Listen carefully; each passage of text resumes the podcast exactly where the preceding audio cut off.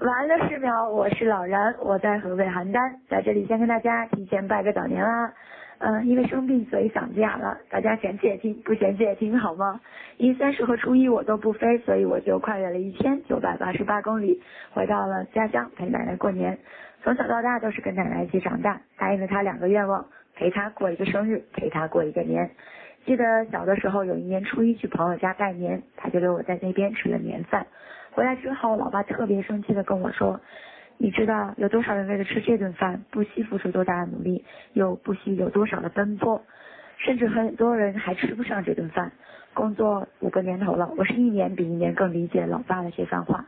还好我是幸运的那一个。好啦，在这里祝大家新年快乐，我是老然，我奶奶也跟大家说个新年快乐吧。新年快乐。好了，祝大家晚安。